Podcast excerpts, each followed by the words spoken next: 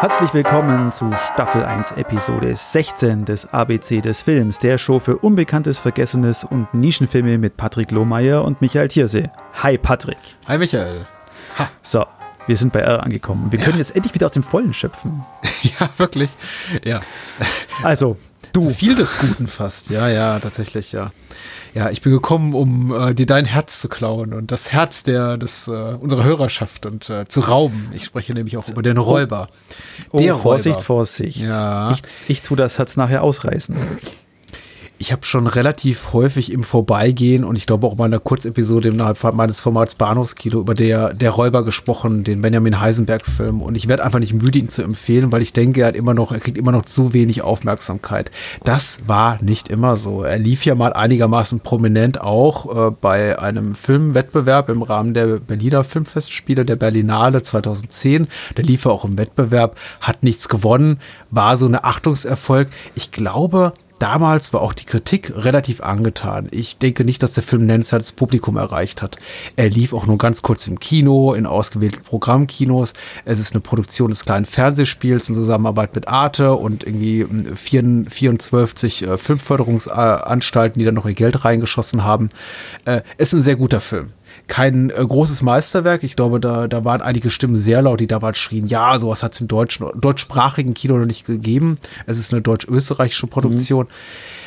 Aber er ist herausragend und bemerkenswert, vor allem im Kontext des, äh, der Annahme, im deutschen Genrefilm geht doch eh nichts. Ich lese mal vor, worum es geht und äh, bin gespannt, was das Lexikon des internationalen Films dazu sagt. Es schreibt, soeben erst aus dem Gefängnis entlassen, macht ein ehemaliger Bankräuber mit dem weiter, was seine Existenz bestimmt. Marathon laufen und rauben. Daran kann auch die Begegnung mit einer Jugendfreude nichts ändern. Aus der Verbindung von Bankräuberfilm und kühler Beobachtung entsteht das perfekt choreografierten Bewegungssequenzen, glänzende, spannungsvolle Porträt einer extremen Persönlichkeit, die bis auf ihre zwei an Besessenheit grenzenden Leidenschaften dem Leben gegenüber eher gleichgültig erscheint. In der Getriebenheit des Protagonisten spiegeln sich die Probleme einer neoliberalen Leistungsgesellschaft. Sehr schön. Also man merkt, äh, das Lexikon schlägt in dieselbe Kerbe wie damals die Kritikerschaft, die den Film eben auch als äh, sehr toll fanden. Die relativ kurze Zusammenfassung, oder? Ja, äh, es geht auch um relativ wenig. Also äh, der Film beruht auf wahren Begebenheiten, wie uns auch zu Beginn der Texttafel aufklärt, eben auf dem äh, wahren Fall eines ehemaligen äh, Bankräubers oder Inhaftierten, der eben äh, Profisportler wird oder zu, äh, sagen wir mal, so einer kleinen Berühmtheit erlangt als äh, Marathonläufer, der auch so einen Höhenmarathon, also im Mittelgebirge der, äh, der österreichischen Alpen läuft und äh, dort, glaube ich, äh, glaube ich, sogar, sogar einen Rekord gebrochen hat, aber eben in seiner Freizeit, wenn er gerade nicht läuft, eben Banküberfälle begeht. Und äh, der spektakulärste davon war wohl ein, ein sogenanntes, ja, also ein Hattrick, also ein Triple an einem Tag, das er, glaube ich, an einem Tag vormittags und zwei Banken nachmittags äh, überfallen hat. Äh, was dann eben, glaube ich, auch dazu geführt hat, dass er letztendlich inhaftiert wurde. Darüber wurde, das war in den, in den 80ern, wenn mich nicht alles täuscht, Ende der 2000er, der ersten Dekade, also 2007, 2008 kam dazu ein äh, Roman äh, raus und den hat eben äh, Benjamin Heisenberg adaptiert. Mhm. der Roman ist von dem Autor namens Martin Prinz, der auch Co-Autor des Drehbuchs ist. Äh, in der Hauptrolle mit Andreas Lust als der Bankräuber besetzt und daneben spielen so die beiden weiteren tragenden Rollen, würde ich sagen, sind Franziska Weiz, äh, Weiß als seine Freundin Erika, mit der er eben äh, ein äh, Liebesverhältnis eingeht und der Bewährungsbeamte Mar Marco Schleinzer spielt den, der auch keinen Namen erhält, aber immer so eine Figur ist, die im Hintergrund lauert, die, die ich wahnsinnig gelungen finde. Die habe immer so beiwohnt, der äh, Andreas Lust, also dem Johann Rettenberger Spiel, äh, äh, heißt seine Figur, auf dem Wege zur ähm, Rehabilitation, aber überhaupt nicht merkt, was so im, im Kopf seines Schützlings vor sich geht, der dann immer, immer äh, Zigarette quarzen neben ihm sitzt, also Bewährungshelfer und sagt, ja gut, bist auf einem guten Weg, äh, läuft jetzt alles super hier, äh, to toller Erfolg, was in der Zeitung, bist du super Zeit gelaufen und währenddessen sitzt eben so Andreas Lust neben ihm, der Schauspieler, und denkt über seinen nächsten Banküberfall nach. Ähm, also wir erfahren sehr, sehr viel über das Innenleben der Figuren. Dabei ist der Film so rein ästhetisch sehr, sehr nüchtern, ich möchte sagen fast kalt. Auch die dargestellte Gewalt, die wir sehen, ist immer sehr abrupt, sehr unmittelbar, sehr, sehr unerwartet.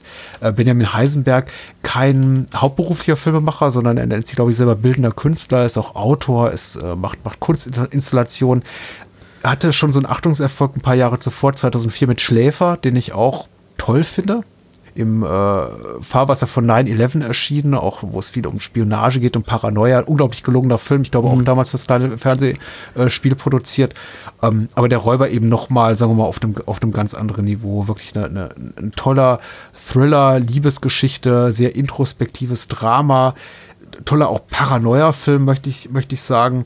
Und auch ein Film, der äh, zu Beginn nur so ein leichtes Tempo fährt, aber dann ab 45 Minuten, nach 45 Minuten wirklich so einen Gang oder zwei hochschaltet und eine, eine konstante Vorwärtsbewegung, also eine Haltung in Richtung nach vorne, äh, wirklich äh, stark plotgetrieben auch einnimmt.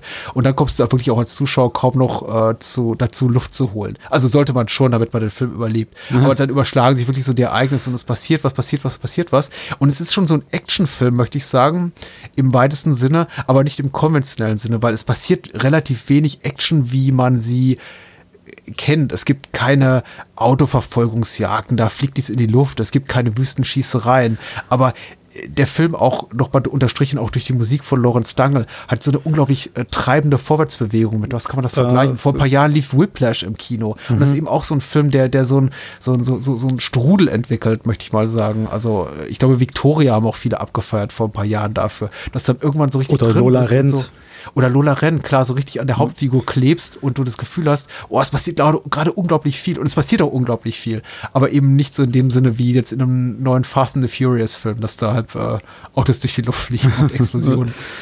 Thriller, Spannung, Action, alles drin, dabei dramaturgisch hochsensibel. Interessant ist tatsächlich, sich auch nochmal die, die, den wahren Fall nachzulesen von diesem äh, Johann Kastenberger, auf dem äh, das Ganze beruht, der auch sehr früh verstorben ist. Also der Film ist da sehr, ich hoffe, das war kein Spoiler, sehr, sehr nah an der Realität. Aber der wahre Fall um diesen äh, Bankräuber, Schrägstrich Marathonläufer Johann Kastenberger ist noch absurder, Aha. eigentlich noch verrückter als das, was der Film erzählt. Also da, der hätte wahrscheinlich man, hätte der Film, hätte bei Heisenberg das eins zu eins adaptiert, die wahre Lebensgeschichte, hätten wahrscheinlich Menschen gesagt, so, ja, komm, jetzt übertreib nicht. Aber da, da, auch so sehr gut. Ja, da gibt es eine ähnliche Geschichte über, äh, sagt dir der Whisky Bandit was? Nein. Das ist ein äh, Attila Ambrus, ein okay. in Rumänien geborener Eishockey-Profi, mhm. der in Ungarn auch zum legendären Bankräuber wird. Okay. Also der war erstmal Eishockey-Profi, dann war er Bankräuber und eben der Whisky Bandit bekam er dadurch, dass er sich vor dem Bankraub immer, immer ordentlich gesoffen hat. Mhm. Und äh, der ging, wurde dann auch gefangen und ins Gefängnis gesteckt und da war er ein gefeierter Autor. Mhm. Oder ist immer noch ein gefeierter Autor. Interessant, spannend. Ja, auch eine lustige Geschichte. Aber eben äh, der, der, Robber äh, oder der Räuber, das, ja. das war ein Film, den ich nie zuvor gehört habe, eben auch erst äh, so mit der Zeit, wo ich eben hier im Internet und bei Letterboxd oder so, mhm. wo, wo dann alle, jeder den abgefeiert hat als total super und bester ausländische oder beste ausländische Filme war der immer ganz oben auf der Liste oder weit und also, wäre es ein Film, ich möchte jetzt auch nicht, äh, wie, wie nennt man das im Englischen, Overselling. Ich möchte jetzt hier auch nicht sagen, das ist tatsächlich irgendwie so einer, einer der, der, der großen Filme der letzten De Dekade. Ich habe ihn jetzt noch mal gesehen und ich glaube auch meine Liebe ist so ein bisschen, bisschen verflacht. Ich finde den immer noch sehr, sehr gut. Aber ich muss sagen, die, die, das erste Mal war so eine besondere Erfahrung, weil ich habe wirklich nicht damit gerechnet hat, dass, hab so, dass sowas aus, aus Österreich kommen kann. Aber wir haben ja viele österreichische Filme auch in dieser Reihe, von denen wir positiv überrascht waren. Richtig der ist einfach sehr, sehr gut. Sehr, sehr gut. Äh, es gab Gerüchte vor ein paar Jahren über ein Remake von äh, JC Chandor, der mm, eben auch sehr, auch sehr schöne Filme macht. Der auch einen tollen Actionfilm gemacht hat, dieses Jahr Triple Frontier äh, für Netflix, den ich ja großartig fand, muss ich sagen, auch wenn den sonst keiner großartig fand. Das ist der Ben Affleck-Film, oder? Der Ben Affleck-Film ah, mit genau. Oscar Isaac ja. und so äh, und Pedro Pascal. Also der ist auch super. Ähm, ich, ich glaube, er wäre eine super Besetzung gewesen für die Regie, aber ich glaube, das ist mittlerweile hm. wird ein Gerücht bleiben, weil das hieß mal vor vier Jahren, er hätte irgendwie die Rechte gekauft an dem Stoff und okay. da kam da nichts mehr. Ich glaube, das ist, hat sich, hat sich erledigt, das Thema. Schade ja eigentlich. Na, ja, ja wobei, ja. Hm, hm, hm. du hast schon geschwärmt von diesen 45 Minuten oder ab der Minute 45, wo es abgeht. Ja, ich glaube, es gibt so einen schönen, also es gibt einen Lieblingsmoment, möchte ich sagen, weil Lieblingsszenen zu sagen, die Flucht ist blöd, weil es befindet sich eigentlich immer auf der Flucht, eigentlich ab Minute 10 und dann äh, äh ist es eigentlich eine, eine ein immer wiederkehrendes Motiv, äh, dass Andreas Lust vor überwiegend Polizeibeamten davonrennt. Aber ich glaube, der schönste Moment ist tatsächlich, wo er sich unter dem Auto einmal versteckt und ähm, es gibt da so ein, also die, du hast so eine Total über der Stadt und über die Autos und er ist eben unter diesem Auto und ein Schneefall setzt ein und siehst eben so die, die, die Flocken langsam niederrieseln und das äh, unterstreicht eben auch nochmal, wie lange er unter diesem Auto verharrt, um sich da irgendwie zu verstecken. Und das ist auch so ein Moment, in dem nichts passiert, in dem er einfach nur unter dem Auto liegt und hofft, dass die Hunde, die irgendwie da zwei Straßen weiter bellen, die Polizeihunde verschwinden. Und äh, trotzdem was dieses Moment, da ist das Gefühl, da ist unglaublich, unglaubliches Tempo drin, obwohl eigentlich gar nichts passiert. Also der, der Film cool. quasi auch verharrt. Cool.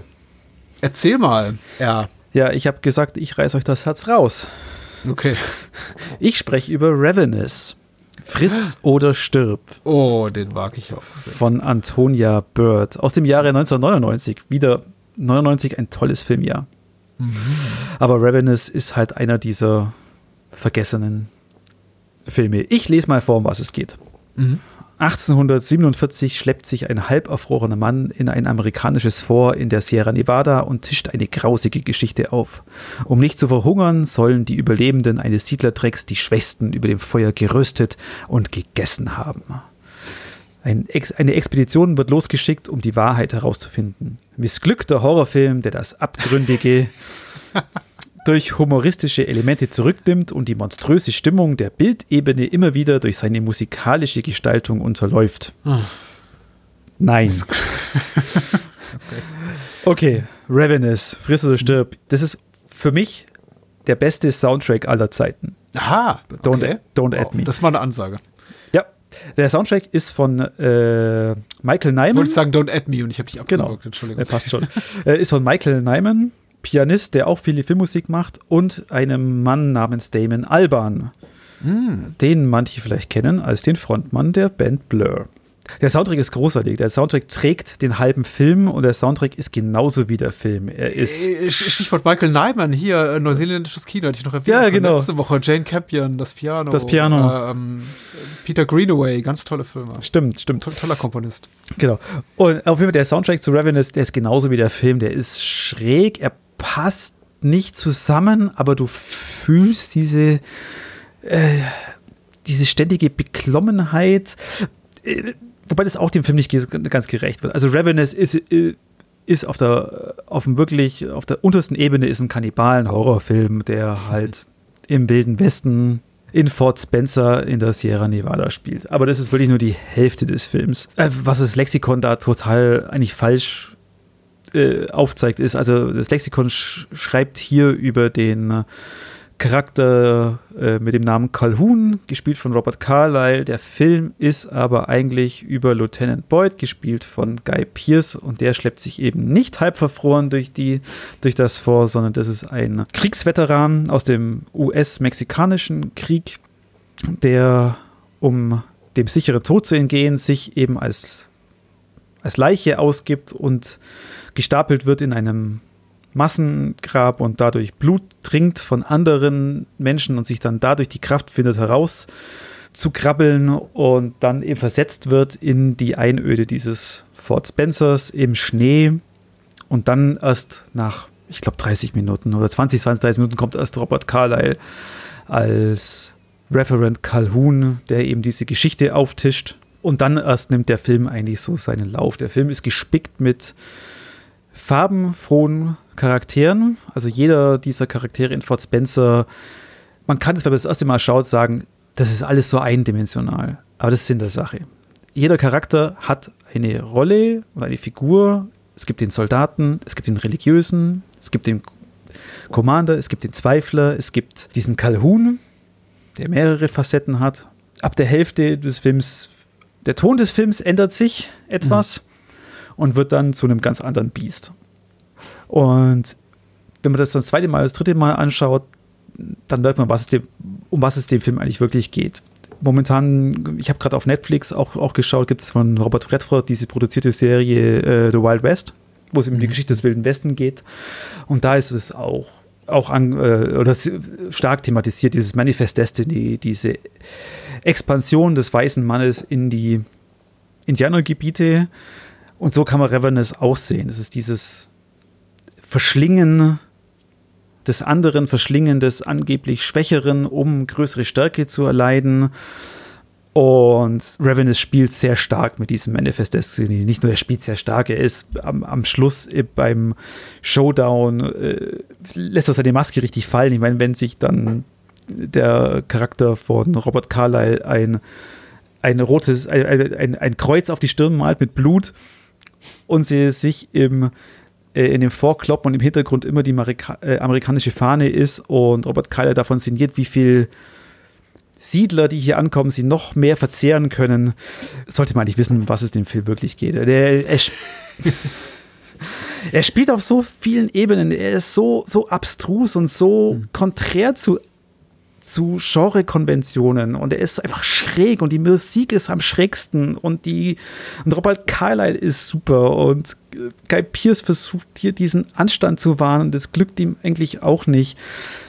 Ja, es ist es ist toll. Es ist ein ganz, ganz toller Film, der wirklich zu Unrecht so fast als, als Kannibalenfilm abgetan wird. Ich meine, ja, ja. ich meine, er ist ein Horrorfilm, zwar nicht in dem Sinne von, wie wir es sagen würden, es ist ein Horrorfilm, weil da gibt es Blut, Gemetzel und Gore. Äh, warum er indiziert war, verstehe ich bis heute noch nicht. Ist er jetzt nicht Ach mehr. Ja, war er? Ja, er hat eine Spio bekommen, war dann indiziert. Jetzt ist er ab 18 freigegeben. Hm. Und jeder kann ihn ganz normal gucken und sollte ihn schauen. Es ist ein wirklich guter Film es ist kein Horrorfilm, es ist ein Film über Horror mit groß, großartigen mhm. Schauspielern und ganz toller Soundtrack. Ja, Antonia Bird war ja für eine kurze Zeit eine wirklich große Nummer. Also ich hatte sie wirklich auf dem Schirm, weil sie hatte diesen Drew Barrymore-Film. Mhm. Ähm, und danach hat sie, davor hat sie mit Robert Carlyle einen anderen Film gemacht. Ähm, auch so eine britische äh, Gangsterkomödie. Genau. Äh, Thriller, Face, genau. Ja. Und äh, dann, hier gerade.